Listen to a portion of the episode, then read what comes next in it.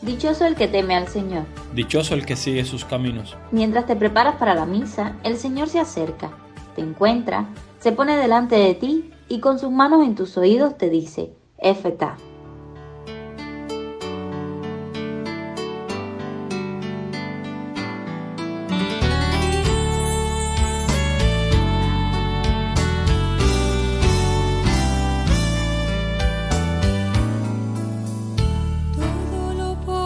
beso.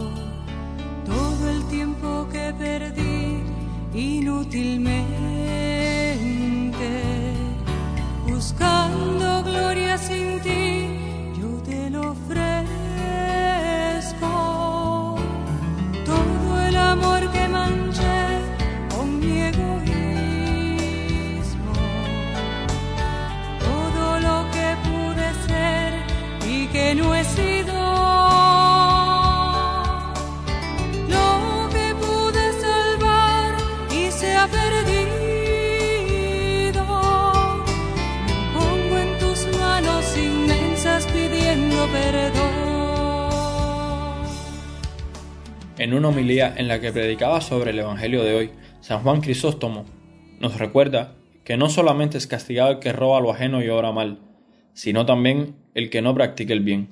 Al empezar cada misa nos arrepentimos de los pecados de pensamiento, palabra, obra y omisión, es decir, de todo lo malo que hemos pensado, dicho y hecho, pero además del bien que dejamos de hacer y es que si los cristianos tenemos el amor como mandamiento y la entrega total como medida del bien, entonces no basta con abstenerse de lo malo, dejar de hacer el bien, incluso hacer menos que el mayor bien posible, ya es pecado porque nos roba plenitud. En la misa de hoy reza con especial atención el acto penitencial, al decir, yo confieso, no continúes la oración en modo automático y rutinario. Trae a tu mente faltas reales por las cuales pedir perdón sobre todo, recuerda oportunidades de hacer el bien que perdiste, pide perdón por ellas y haz el propósito de estar siempre atento.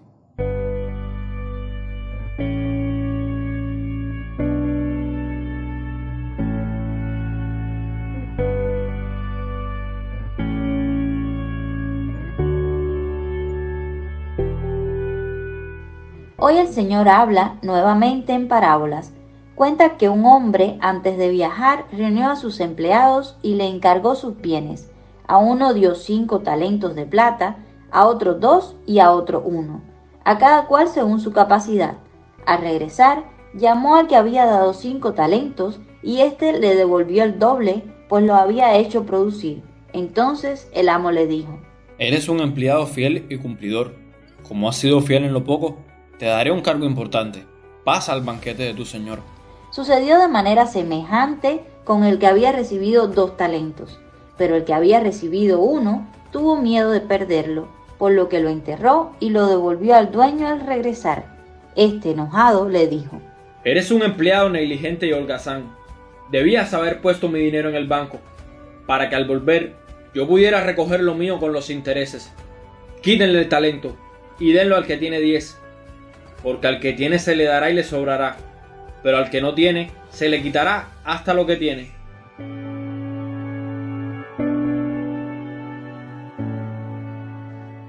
La parábola habla en términos económicos, pero resulta sencillo extender su significado. Todos hemos sido dotados de talentos, dones, capacidades. Todos, con lo que tenemos, lo que sabemos o lo que podemos hacer, estamos llamados a servir a los demás, cada cual según su capacidad, como indica la parábola. A nadie se le exigirá más de lo que puede dar, pero tampoco menos. Enterrar nuestros talentos puede interpretarse como no hacer nada con ellos, ser holgazán, perezoso, irresponsable. Pero hay otra posibilidad, la de usar nuestros dones solo en beneficio propio. Ser egoísta es otra forma de enterrar los dones que Dios nos da para construir el reino. Al empleado holgazán el Señor habla con palabras duras. Al que no tiene se le quitará hasta lo poco que tiene. Parece una lógica despiadada, Sin embargo, no es más que una dura advertencia de las consecuencias de nuestros actos. El descuidado termina por perder lo poco que cree tener. El egoísta acaba casi siempre solo. A veces llamamos injusticia a las consecuencias de nuestras obras. Sin embargo, al primer empleado le dice, como has sido fiel en lo poco. Frecuentemente, la fidelidad, la coherencia y el amor se nos juegan en lo pequeño. No necesitamos grandes hazañas, pues en el vecino, en el amigo, dentro de la familia, podemos encontrar la oportunidad de servir, de usar de la mejor manera nuestros talentos. Muchas veces, queriendo heroísmos, nos perdemos esa fidelidad de lo poco, que puede ser la única necesaria.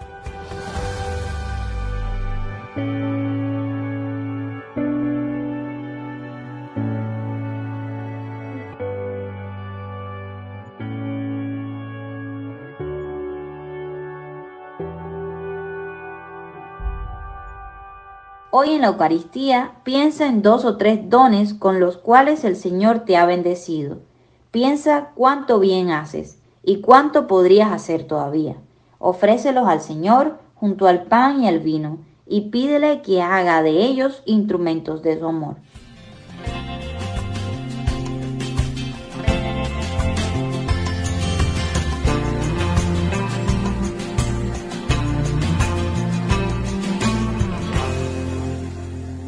Junto a esta petición, presenta la intención de oración del Papa para que el progreso de la robótica y la inteligencia artificial esté siempre al servicio del ser humano. Ten presente la Arquidiócesis de La Habana, que mañana celebra a San Cristóbal, para que a su imagen sean portadores de Cristo. Ora también por la Diócesis de Matanzas, que el martes celebra aniversario de consagración de su catedral, para que sepan ser piedras vivas que alaban a Dios con la vida. El próximo 21 celebramos la presentación de la Virgen, una fiesta que nació en la Iglesia Oriental. Confiemos a María la unidad de los cristianos, en particular de la Iglesia de tradición oriental y occidental. Con todo esto en el corazón, nos unimos a la oración de la Iglesia hoy.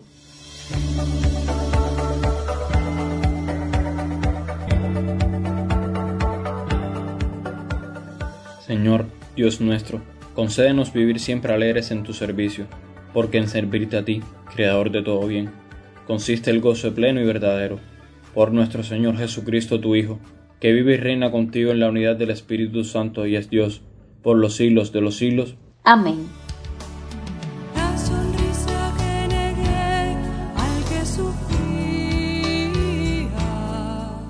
La invitación es clara Cultiva cada talento que se te ha regalado y hazlo florecer en el servicio a Dios y a los hermanos.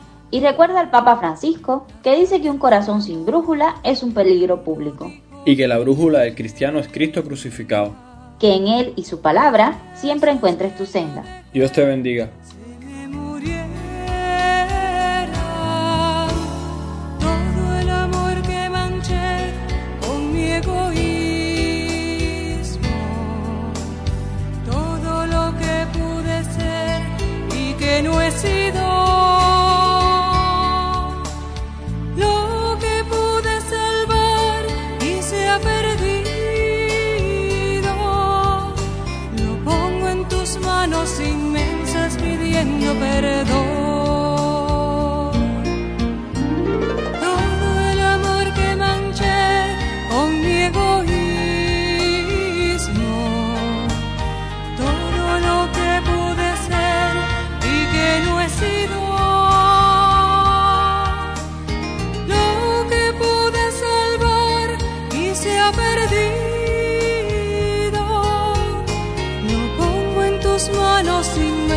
pidiendo